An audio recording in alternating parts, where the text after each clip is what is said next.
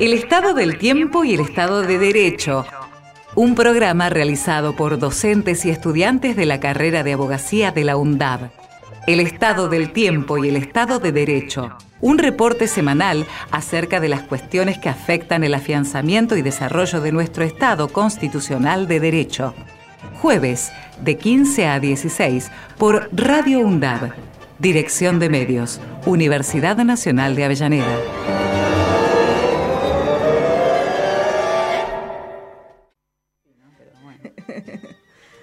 Se hizo bueno. duro, ¿eh? se hizo largo este cuatrimestre. Sí, parecía que no iba a terminar más.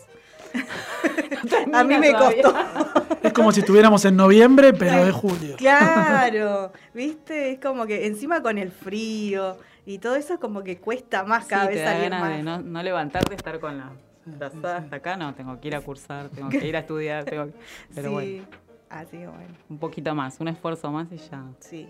Ya está. Y bueno, ¿y cómo vamos a estar en esta semana con el estado del tiempo, Gra? Bueno, eh, te cuento que el viernes 8 de julio, o sea, mañana, tenemos una mínima de 9 grados y una máxima de 13. El tema es que, bueno, va a llover, dice lluvia, así que, bueno, Sí, a sacar los paraguas, porque hoy estuvo, está hermoso, pero está así, como que va a llover toda la semana, parece. El sábado tenemos una mínima de 13 grados y una máxima de 18, está un poquito más, sube. bueno, que el mínima y sábado la 9 de julio, El 9 de julio. ideal para los pastelitos, justo el día de lluvia, así que Y va a llover, exacto, parcialmente nublado llueve el y sábado, entonces. lluvia. Sí. todo el fin de semana eso- lluvia.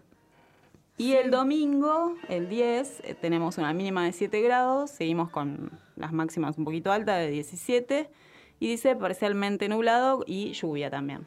Claro. Así que ¿Viste? bueno, Es que hace mucho que no llovía, ¿viste? Sí, la otra vez lo hablábamos.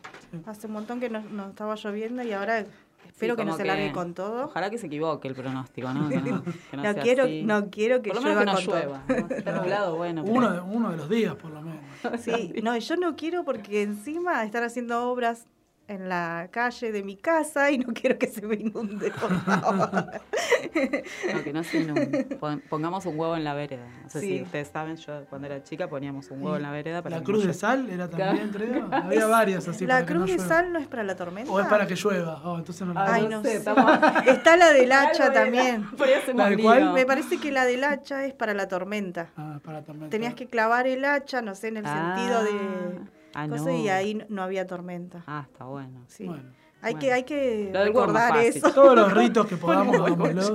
A ver, si, Claro. a ver si hacen efecto. Y después cuando queríamos que llueva, yo me acuerdo de chica, cantábamos que llueva, que llueva, la vieja está en la cueva. Un clásico. Es un clásico. y llovía. Eso está bueno. bueno, vamos a la explicación del programa, Agra. Bueno, dale, vamos. Bueno, espérenme un segundito. Bueno, acá estamos. Bueno, hoy está lindo, hay sol, así que bueno. Ahí Hoy, está. hoy pueden disfrutar y aprovechen porque el fin de semana se viene este, con mucha lluvia, así que a, a disfrutar hoy, jueves. Bueno, el Estado del Tiempo y el Estado de Derecho aborda temas del el ámbito del derecho y nos proponemos funcionar como un Estado meteorológico jurídico. En ese sentido, hacemos un paralelismo eh, con, el alerta el- con el alerta meteorológico, perdón, con el Estado de Derecho, y tenemos un alerta roja, o sea, tormenta, cuando el Estado de Derecho no se cumple alerta amarilla, posible tormenta, cuando el Estado de Derecho está bajo amenaza, y alerta verde, esto es buen tiempo, cuando el Estado de Derecho se cumple. Bueno, y nuestras líneas de comunicación, si nos quieren mandar mensaje, Bueno, tenemos Facebook, eh, punto Tiempo y Derecho, Instagram, Twitter, arroba Tiempo y Derecho. Bueno. Bueno, y ahora vamos con nuestro invitado, que es Nacho. Bueno, este Ignacio Garaño es secretario de Bienestar Universitario, es antropólogo y docente de Trabajo Social Comunitario 2. Así es. ¿Cómo estás, Nacho? Buenísimo. Bueno, muy bien, muy bien, muy contento. Gracias, gracias Luciana por, por la invitación. La verdad que un gusto, bueno, gracias que nos conocemos hoy. Eh, un gusto estar acá compartiendo con ustedes. Eh, la verdad que la radio tiene, tiene algo mágico. Hacía bastante que no estaba en un programa acá en Radio UNDAP, pero hemos tenido también un programa en Bienestar que ahora es un segmento dentro del programa de las mañanas. Ajá. Y bueno, siempre la radio tiene esa cosa que, que enamora, ¿no? Que es, es como un imán, así, para... Sí, es como Para algo encontrarnos. Estás así como... Sí, nosotros hacemos acá como una especie de trabajo social, porque tenemos Sí. invitados de todo, ¿no? Desde estudiantes, eh, de hay organizaciones sociales, varios Profesores, profesores, Bien, bien. así que Construyendo comunidad Claro. organizada. bien, de- bien. de- desde, desde las voces, ¿no? Muy bien, muy bien. Bueno, ¿nos querés contar este, para todas las audiencias lo que hacen desde la, eh, la Secretaría de Bienestar Universitario? Dale, bueno, les cuento un poco. Nosotros y nosotras venimos trabajando distintas políticas que, en términos generales, apuntan a, bueno, a, garantizar, en el marco de otra serie de políticas que desarrolla la UNDAV, el derecho a la educación superior ¿no? de nuestros y nuestras estudiantes, pero también eh, nuestros destinatarios y destinatarias son toda la comunidad universitaria, son los Claro. docentes y las docentes, graduados y graduadas, no docentes. Así que nuestras políticas suelen tener eh, múltiples eh, destinatarios y destinatarias y ahí desarrollamos toda una línea vinculada a políticas de cuidado y promoción de derechos, en las cuales, entre las cuales se encuentra, bueno, por un lado todo el área de becas, acompañamos a los y las estudiantes con distintas políticas de becas a nivel nacional, becas internas también que se complementan con las becas nacionales, el boleto estudiantil que también eh, bueno, se, se logró luego de muchos años de lucha del colectivo estudiantil de la provincia de Buenos Aires y bueno, se está, se está pudiendo ejecutar en estos años y, y lo acompañamos también. Eh, trabajamos también eh, un área de salud, ahí el área de salud desarrolla por un lado toda una línea vinculada a construir una UNDAP saludable, decimos, ¿no? Poder poner a la, a la universidad en el marco de algunos lineamientos que nos plantea el Ministerio de Salud de la Nación, vinculados a poder garantizar el acceso al agua potable, a poder fomentar una alimentación saludable en nuestra comunidad universitaria y también eh, la importancia de ir eh, generando una universidad libre de humo, ¿no? Sí. Así que ahí también, bueno, es, es- es lo más difícil, pero vamos trabajando para que tanto adentro como afuera de, de las aulas, bueno, nos En lo- preservemos en- un poco del, del humo, ¿no? Del En lo que refiere a la salud, eh, había visto que había algo como una asistencia por la salud mental, ¿no? Sí, esa es la otra Eso línea es por que el tema de la pandemia. Sí, ahí Eh, es, es como un poco la otra línea que tenemos en el programa, es muy nueva. Claro, sí, Y sí. ahí surgió un poco lo de salud mental por, por, un- por emergentes que empezamos a tener en la vuelta a la presencialidad ya desde fines del Claro. año pasado, estudiantes, no docentes, docentes que se acercaban a la Secretaría con problemáticas vinculadas a salud mental.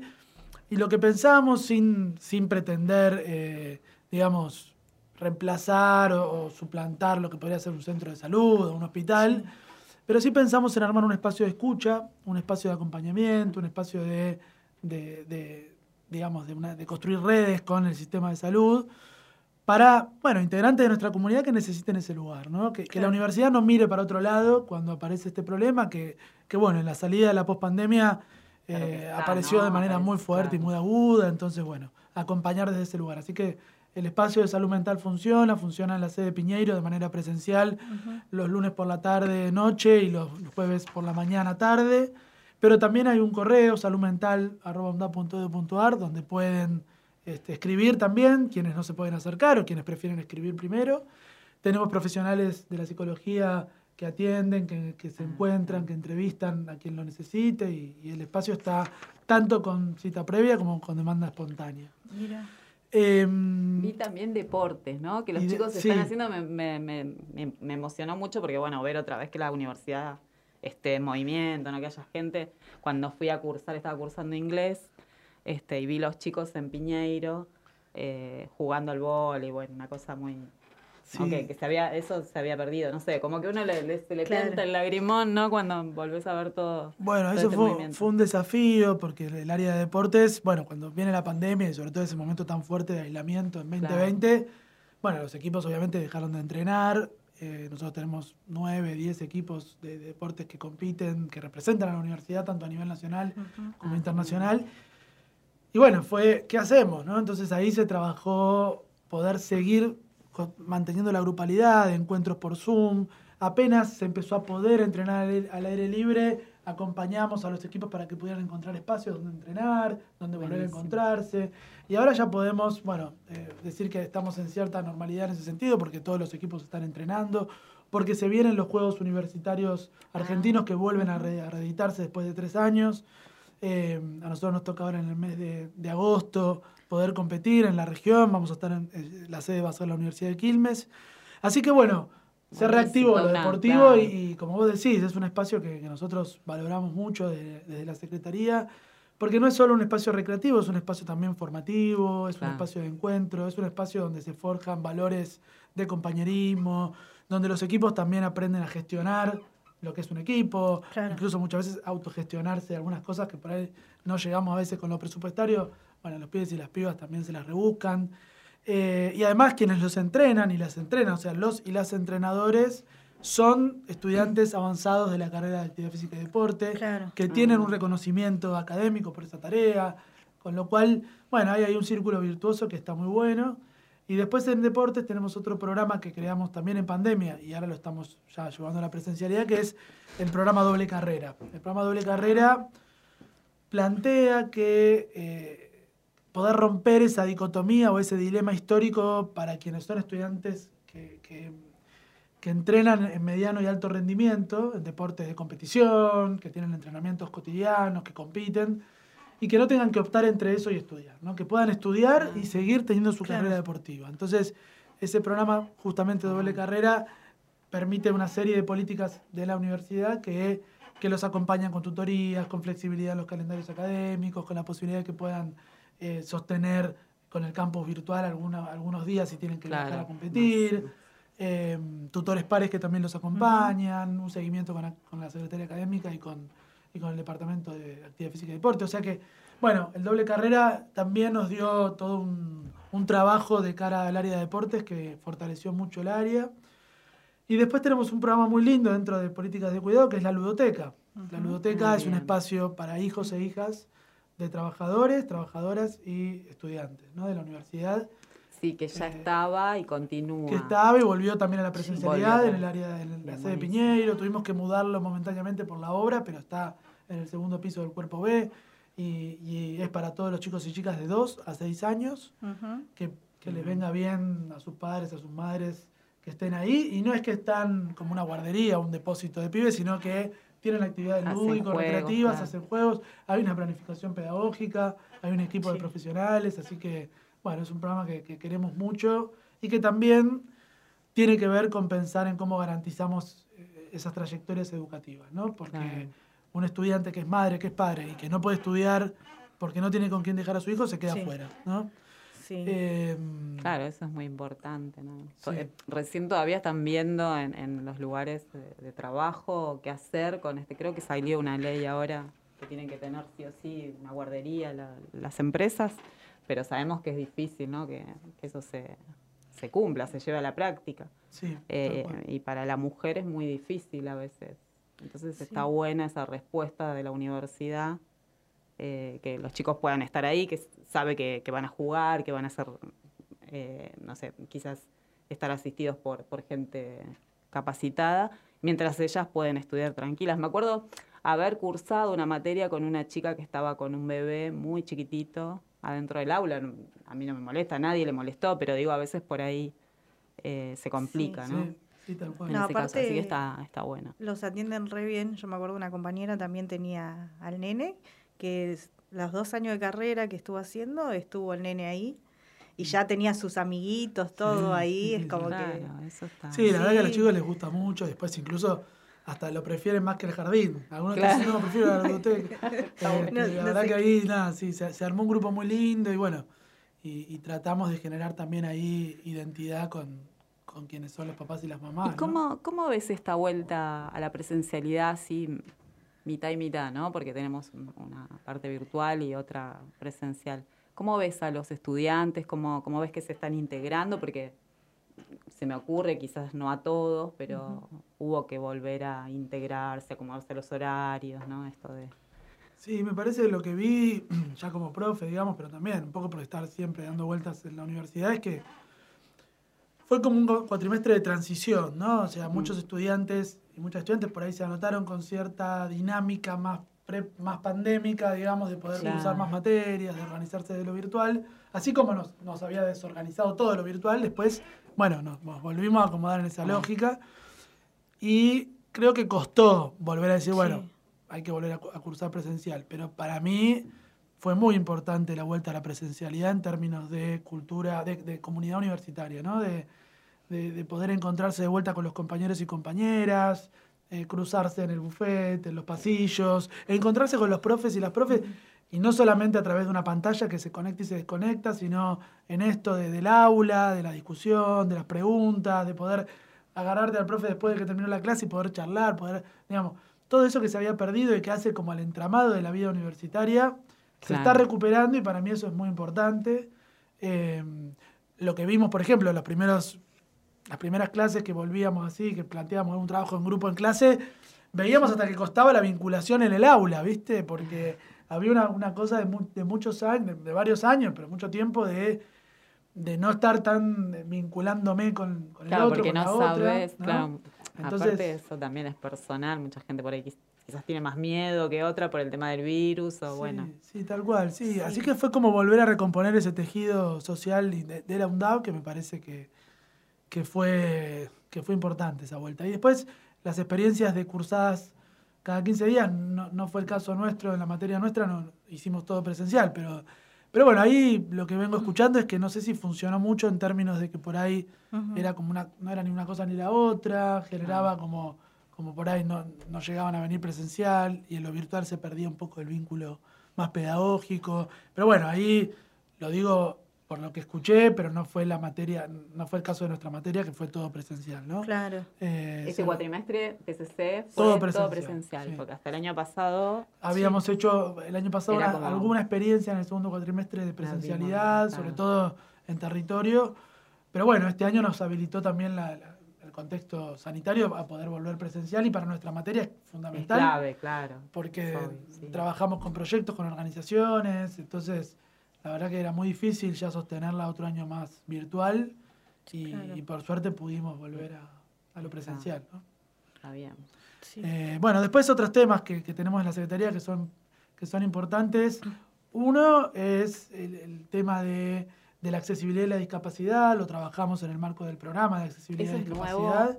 no, no, el programa ya, tiene, tiene cuatro años ya. Ah. Y, eh, y, hace seis años que, que, el área está dentro de la Secretaría. Y bueno, lo, pensamos también, convocando estudiantes con discapacidad e integrantes de la comunidad sorda para ir instalando los temas en agenda, para ir resolviendo las problemáticas, derribando barreras, barreras comunicacionales, académicas, actitudinales, eh, comunicacionales en muchos casos, eh, físicas, porque también tuvimos que resolver cuestiones de accesibilidad física a las sedes para personas con movilidad reducida, personas ciegas o de baja visión. Bueno, yo recuerdo, perdóname, ¿no? Eh, haber estado en una clase, que el profesor me acuerdo que estaba explicando la clase con un PowerPoint, ¿no? Y, teníamos un compañero que era no vidente. Y entonces ahí es como que te surgen esas cosas que no te diste cuenta. O sea, digo el docente, ¿no? Que el pobre profesor se quería matar, o sea, era como que para él no lo había previsto. Después, bueno, trató de solucionarlo para hacer algo quizás auditivo para él, pero digo, eh, a veces como que falta también esto de la universidad, que aplique las políticas, o sea, que, que, se fije, que vea. E ir incorporando herramientas, ¿no? Porque muchas veces uno como docente no tiene herramientas para integrar o incluir, digamos, esas alojar esas diversidades, pero bueno, ahí el programa justamente acompaña, asesora, escucha, acompaña también los pedidos de apoyos razonables, de ajustes razonables, de porque en realidad es también escuchar a la persona con discapacidad y ver qué necesita. ¿Qué necesita, claro. No presuponer que necesita determinada cosa, sino escucharla y construir en clave participativa esa accesibilidad. Eh, y después otra área muy importante es el programa transversal de políticas de géneros y diversidades, donde tenemos no solo la aplicación del protocolo, digamos, para intervenir ante situaciones de violencia, acoso, discriminación por razones de género, de vivencia de la sexualidad, eh, sino también tuvo un espacio más de formación, de promoción del tema. Ahora estamos, hace ya tres años, formando a todo el, todo el equipo de gestión y el equipo docente y no docente de la universidad en la ley Micaela. ¿no? Claro. Eh, ahora estamos con el claustro no docentes, articulando con el gremio, con Anduna, que nos acompañó y, y también nos dio su apoyo y lo trabajamos con ellos y ellas. Pero bueno, el año pasado trabajamos con docentes, el año anterior con autoridades y después queremos trabajar con estudiantes también, si bien la ley habla de funcionarios o trabajadores del Estado. Bueno, pensamos que para los estudiantes y las estudiantes está bueno también disparador poder trabajar esa formación, así que, así que bueno, ahí también venimos trabajando fuerte ese tema. Y el último tema, bueno, es un tema que te, que te, vincula a vos, Lu, que tiene que ver con, con, todo el área de participación universitaria, con el programa Estudiantes en Red, con eh, toda la vinculación con el colectivo estudiantil, porque trabajamos con los gremios docentes, no docentes, con la asociación de graduados, pero bueno, con estudiantes también, y no solo con los centros de estudiantes, sino que fuimos construyendo eh, toda una referencia con estudiantes que se han sumado al programa como Lu, como Luciana, que la tengo acá. De, todas las eh, carreras. De todas las carreras y generar también un compromiso como estudiantes con el compañero, la compañera que ingresa.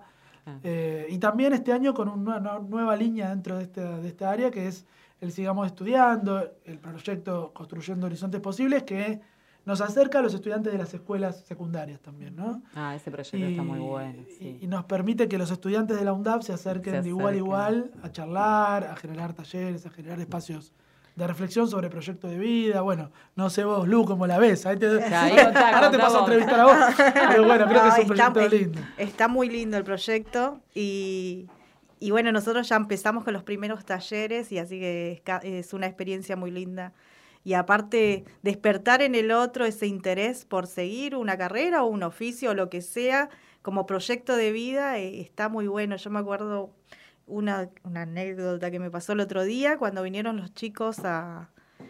En este caso fue al revés, que vinieron a la UNDAP, los chicos de Lima, y me acuerdo una chica se acercó y me dice, bueno, querías eh, saber este, sobre economía, la carrera de economía que no, no es mi carrera, pero me, gusta igual, todas las carreras de, la UNDAP están muy buenas. Y bueno, y ella me decía, quiero participar en una clase ¿no? de, economía. Y yo, bueno, tengo que buscar el enganche para hacer este, que, que venga a ver una clase. Y bueno, ahora el otro día se abrieron los cursos de economía para no economistas. Ah, de Flachina. Entonces le mandé mensaje porque me dejó el teléfono y todo, y así que estaba el otro día, la vi en la clase. Qué bueno. Este, porque yo también lo estoy haciendo. y, y, bueno, y esos son como muy numeroso el curso, ¿no? De sí, muy... Muy numeroso, más de 300 personas. Está muy bueno. Y, y aparte es abierto a toda la comunidad, eso es lo bueno, ¿no? Lo que tiene la universidad. Al, al Zoom, ¿no? Claro, lo que tiene la, la UNDAP es cuando abre la estos cursos a toda la comunidad y que cualquiera puede entrar y, asistir a esos cursos y llevarse un poco de, ese conocimiento, intercambiar esas ideas. Este, y la otra vez también nos pasó en una escuela que estábamos, nosotros repartimos el diario de la universidad, ¿no? Y estaba el doctor, que este, ganó un premio el otro día en España, ¿no? Sí, sí, sí. Por el tema del corazón, ¿no? Trainini. sí. Y entonces se acerca uno de los chicos y me dice, ¿esto es verdad? Me dice lo que ve en la noticia. Sí, todo, todo lo que te decimos de la universidad es verdad, ¿viste? Es como que a veces no pueden creer que acá en Avellaneda haya una universidad así y que tenga todas las cosas que tiene la, la, UNDAP. Por eso hay que aprovecharla y hay que, hay que seguir fomentando eso y, qué que valorando. Que a los chicos a veces les cuesta Digo, ¿no? Para profundizar un poco el tema. Yo creo que en los sectores populares, bueno, históricamente la universidad eh, viene de una matriz elitista, de una matriz de que, bueno, llegan algunos pocos, ¿no? Y bueno, de alguna manera la, UNDAP nace como al calor de toda una, idea de las universidades del Bicentenario, algunos llaman las universidades del siglo XXI, no solo en Argentina, sino en Latinoamérica, que vienen a discutir un poco eso, ¿no? ¿Quiénes podemos acceder a las universidades? Dónde tienen que estar las universidades, porque hay algo de, que las universidades siempre estuvieron en los centros, ¿no? Y, esto de pensar universidades en las periferias, eh, no solo las periferias geográficas, sino también las periferias geopolíticas, ¿no? Pensar, bueno, eh, ¿por qué no puede haber más universidades en el territorio, en el conurbano, eh, en, todo el país, digamos? Y eso me parece que empezó a, a cuestionar un poco y a, y a nosotros nos permitió, digamos, quienes estamos desde, el 2010, en mi caso, antes de que se abrieran las, puertas, ya estábamos trabajando acá. Eh, claro, pero ustedes también, formamos todos parte de un proceso fundacional que nos permitió, bueno, repensar la universidad desde el día uno, digamos, ¿no? Poder eh, hacer, reformar y, digamos, dar vuelta a algunas cosas que, nos hacían mucho ruido de, las universidades donde nos formamos, ¿no? Claro. Y, y, poder generar una universidad territorializada, anclada en su tiempo, en las problemáticas sociales que las atraviesan, pensándonos todos como trabajadores y trabajadoras, ¿no?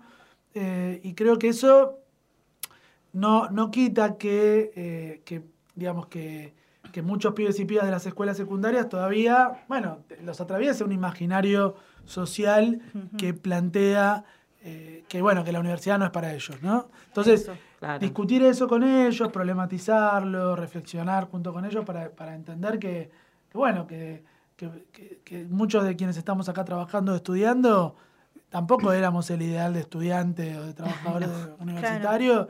Y bueno, estamos rompiendo ese estereotipo. Eh, o sea que bueno, son ideas que todavía circulan y que hay que seguirlas deconstruyendo. Por ejemplo, a mí me pasó, yo hice trabajo social 2 en Isla Maciel el año pasado. Eh, y cuando entrevistamos a un grupo de chicas de entre 20 y 21 años, eh, ellas nos decían, ¿qué es eso? ¿No? Cuando vos le hablabas de la universidad, y me llamó mucho la atención eso, ¿no? Porque uno que quizás eh, a veces te cuesta salir de, tu propio, de tu propia visión del mundo, ¿no? Y no, no te enfocás por ahí, no te pones en el lugar del otro, vamos a decirlo así. Eh, y me llamó mucho la atención eso, como que no entendía, y, quizás tampoco entendía por qué tenía que estudiar, o, o qué era lo que le podía ofrecer la universidad para que su vida fuese eh, un poco mejor, tampoco, ¿no? Como que vamos a ser recontra felices, o sea. No, no, porque también ahí, digo, hay que discutir, bueno, que vos tenés que pensar un modelo de universidad eh, articulado con un modelo de país. Digo, si, si no hay trabajo, si no hay una matriz productiva que incluya, que genere, bueno, eh, las universidades podemos hacer cosas hermosas, pero bueno, queda como medio rengo el proyecto del país. Entonces, tenés que pensarlo de manera integral. Pero bueno, eh, eso no significa que no podamos generar, por supuesto, otra, otras formas de, hacer universidad.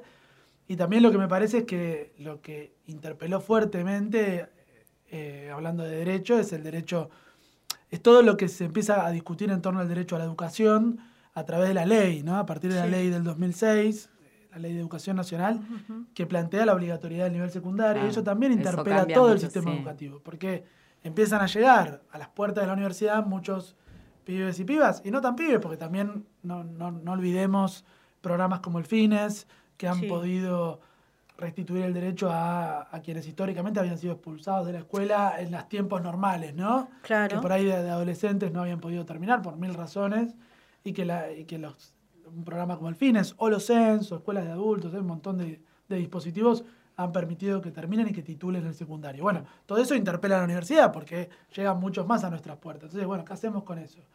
Y ahí es donde lo que tenemos que pensar es ese derecho a la educación, ¿no? Cómo lo construimos, cómo lo defendemos, cómo lo garantizamos, ¿no? Y no lo podemos hacer tampoco acá enfrascados en la universidad, hay que hacerlo con las organizaciones, hay que hacerlo con las bueno, instituciones. Este, este programa, o este programa que hace la Universidad de, Avellaneda de salir a buscar a, los, a, las, a las secundarias, ¿no? Los chicos, eso es muy importante. Eso, por ejemplo, no lo hace la UA, no lo hacen otras universidades, no lo han hecho históricamente tampoco. O ir a, se espera, ¿no? Que vaya la gente o que vayan los que pueden, los que llegan y los que pueden permanecer, porque también ese es otro tema, ¿no? No solo llegar, sino permanecer y transitar. Cuando, vos, cuando discutís también la idea de inclusión o derecho a la educación no es solamente que el pibe se pueda escribir, o la chica, o la piba, sino, bueno, cómo después transito esa trayectoria y me recibo, porque si, no, en realidad, bueno, simplemente le garanticé un pupitre. Un pupitre, claro, sí, eh, eso. Y después arreglate. Un número. lo mismo. Claro. Entonces, bueno, ¿cómo hacemos? Y ahí es donde entramos nosotros también, digo, las áreas que acompañan esas trayectorias dentro de la universidad para que uno no transite la universidad en soledad, para que se pueda construir grupalidad, identidad, pertenencia. Y ahí ayuda desde practicar un deporte hasta juntarte en grupo a estudiar en el bar, hasta participar como tutor par, eh, digamos, sumarte a espacios de laburo, a proyectos de extensión, de investigación.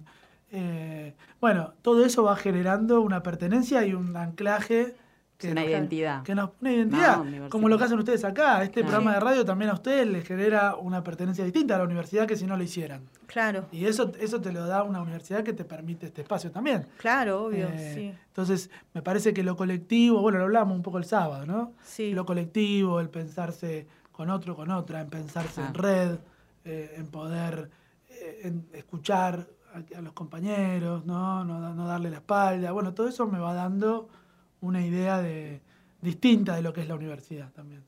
Claro, eso sí. Aparte que sabemos, ¿no? Eh, las continuas crisis que por ahí, o decisiones políticas desacertadas, que generan después la expulsión de eh, chicos, sobre todo de las clases populares, de las clases bajas, eh, de la educación. Y eso es muy grave. ¿no?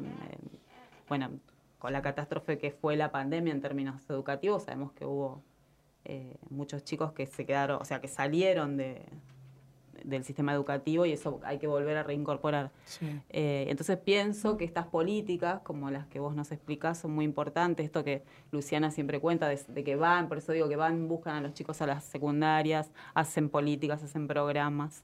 Eh, es muy importante y bueno, es como que decimos, bueno, tenemos, por lo menos tenemos una universidad que se ocupa, ¿no? Así que bueno.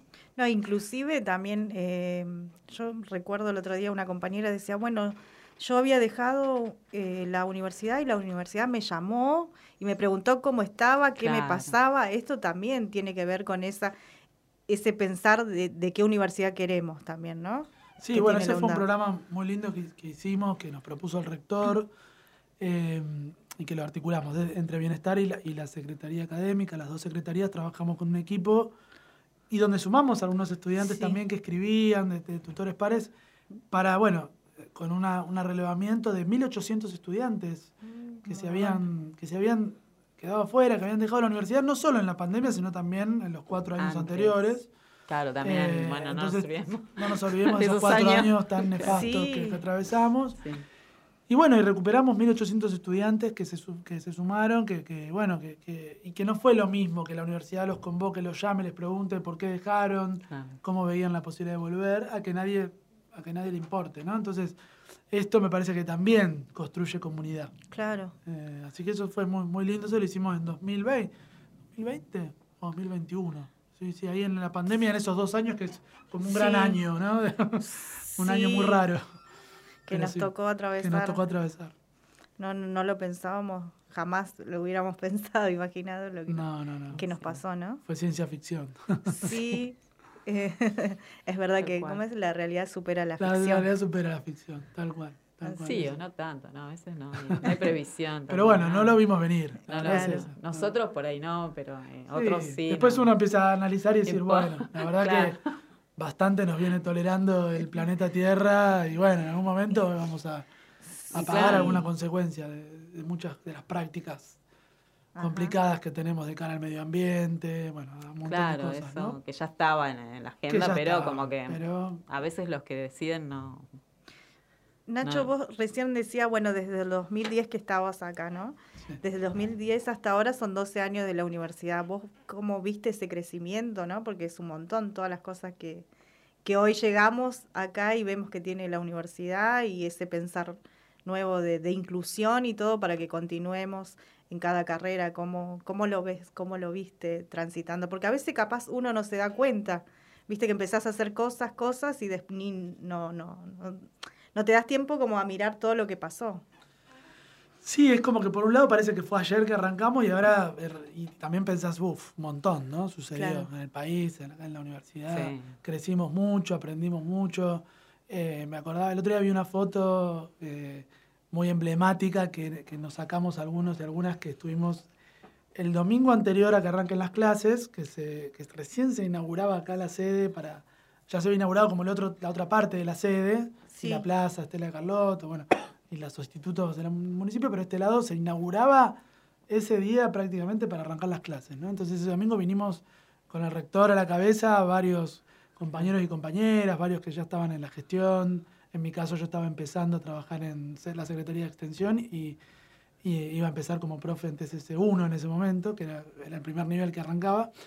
y vinimos el domingo a acomodar los bancos, a limpiar, a organizar todo para arrancar el otro día. Y pienso de ese, de ese día de febrero del 2011, ahora, eh, creo que, a ver, si hacer un balance muy así, este, a boca de jarro y sin, sin demasiado, pensándolo así, en, frío, creo que, crecimos mucho, que, como universidad nos consolidamos en, en, muchos temas donde realmente estamos dejando una huella, una impronta, una universidad mm. que, bueno, que se territorializó, que, articula y es orgánica las problemáticas de, su pueblo, de su territorio, de su barrio, de, de quienes la integramos, que se pudo también internacionalizar. Hay mucho trabajo ahí desde la Secretaría de Investigación y Vinculación en relación a, pensar toda una red y todo un vínculo hacia universidades de Latinoamérica y del mundo, eh, líneas de investigación,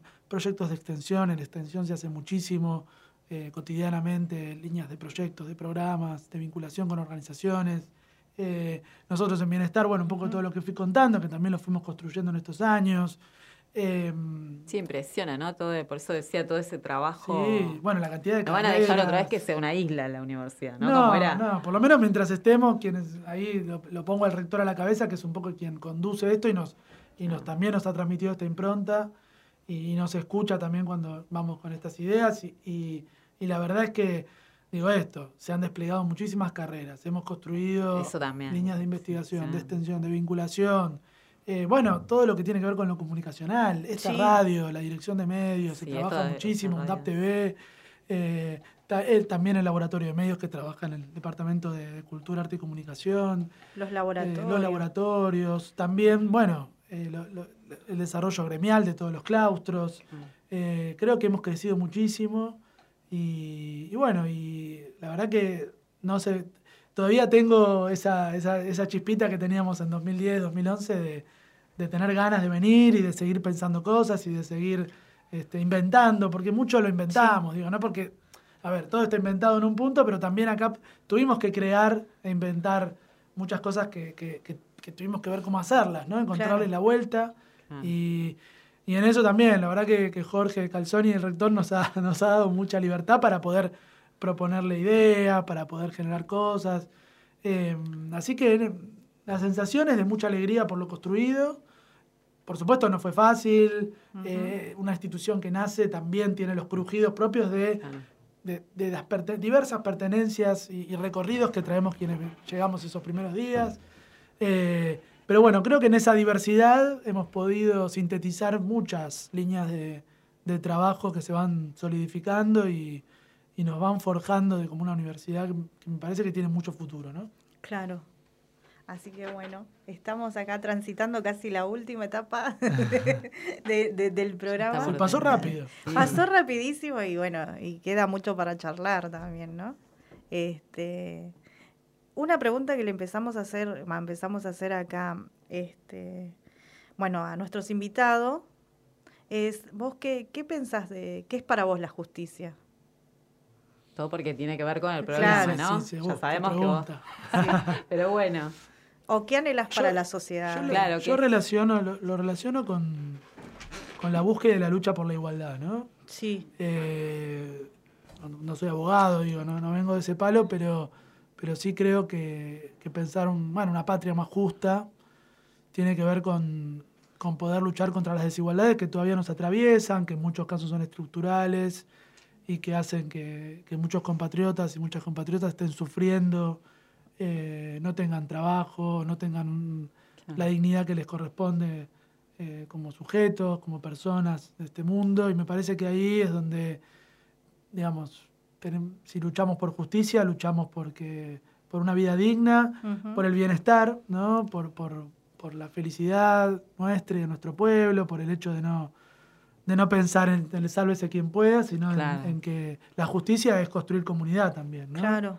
Es pensar en romper con el individualismo, con, con la fragmentación que muchas veces este sistema global es a donde nos quiere llevar. Claro, siempre, siempre está como ahí luchando por llevarte ese, a ese lugar. Por ahí conseguís, no sé, derechos, se, avanza un poco sobre ese capitalismo salvaje y después es como, pareciera que se retrocede porque siempre hay como algo estructural ya, el tema de la pobreza. Y... Sí, y después que tampoco podemos pensar los derechos por separado, ¿no? Me parece que también, si pensamos en la lucha por justicia, tenemos que pensar, no podemos pensar por el derecho a la educación por separado, si no lo integramos al derecho a la vivienda, al derecho a la salud, al trabajo, em, al, al juego, al bienestar, al deporte, a todo lo que nos hace, nos constituye como sujetos, ¿no? Plenos. Así que ahí creo que, tenemos que, integrar una mirada colectiva y, y entrelazada de los derechos, ¿no? Sí. O sea, el ideal de justicia es un sistema democrático, con igualdad, donde se cumplan todos esos derechos. Eh, que cada vez son más, ¿no? Pero cada vez se cumplen menos, o sea, es como algo contradictorio. Sí, eh, porque todos los días escuchamos que, bueno, se aprobó una ley, se aprobó otra ley, pero Sí, pero no alcanza. no alcanza. Claro, porque se pueden aprobar las leyes, pero ah, si se implementan serían muchísimo mejor. no, no, en la práctica, por eso, eh, a veces cuando vos vas y ves, por ejemplo, nosotros hacemos práctica en el colegio de abogados y, con, muchas veces van personas a hacer consultas de bajos recursos, en general es para personas que no tienen para pagar un abogado, y ahí te das cuenta, ¿no? Como, como falta a veces... Eh, la que la teoría tenga que ver con la práctica, o sea, que no se, ¿no? Porque parece que la letra es hermosa, dice una cosa divina, pero después no se cumple. Eh, el tema de género tampoco, ¿no? O sea, es algo eh, muy fuerte ver eso, ¿no? Para una persona que está estudiando derecho. Pero bueno. Sí, y eh, también está esta, esta perspectiva de, de pensar de manera interseccional, ¿no? Poder pensar, bueno, las desigualdades tampoco pensarlas por separado, pensar que las desigualdades de género van de la mano de las desigualdades económicas, de digamos de las marginaciones o las discriminaciones por razones étnicas, por razones eh, vinculadas a, lo cultural, o sea, todo eso, todo ese entramado también hace que, bueno, que la justicia pueda ser más o menos eh, igualitaria, ¿no? Claro. Así que totalmente así. Bueno, este, yo quería primero este, mandarle un saludo enorme a Cari Díaz, que es compañera de estudiantes en red y ya terminó de dar su última materia. felicidades. así que ahí está el camino de la tesis. Qué bueno. Así que bueno, este, le mandamos un, un abrazo enorme y como le decía Cari, bueno, ahí nos recibimos todas con vos. Estaba muy emocionada, Cari. Una re Un abrazo fuerte, nos alegramos. gran compañera. Bueno, y también a Fer, a José. A Fer que, se está recuperando, que está ahí, tuvo unos días complicados de salud, pero bueno, como fueron cayendo este, varios, pues fueron días de mucho peste, mucho virus, muchas cosas dando sí. Es el clima, por eso esperemos que además venga el calor así. coronavirus está el tema de las gripes, de todo lo otro. bronquitis, sí, todo lo que... Así que está bueno, nos vamos yendo. Hasta el próximo Muchas programa. gracias, Nacho. Por gracias, Nacho. gracias a ustedes por invitarme. La verdad que es un gusto compartir hoy este, y seguir pensando juntos, ¿no? También. Está bueno, está bueno escuchar. Sí. Buenísimo. Uno aprende todos los días, ¿no? Gracias, gracias a vos por venir y muy linda la charla y espero que después la sigamos. Seguro, cuando quieran vuelvo. Estoy a disposición. bueno, nos vamos a un tema musical y nos vamos hasta otro jueves. Hasta el próximo jueves. Gracias.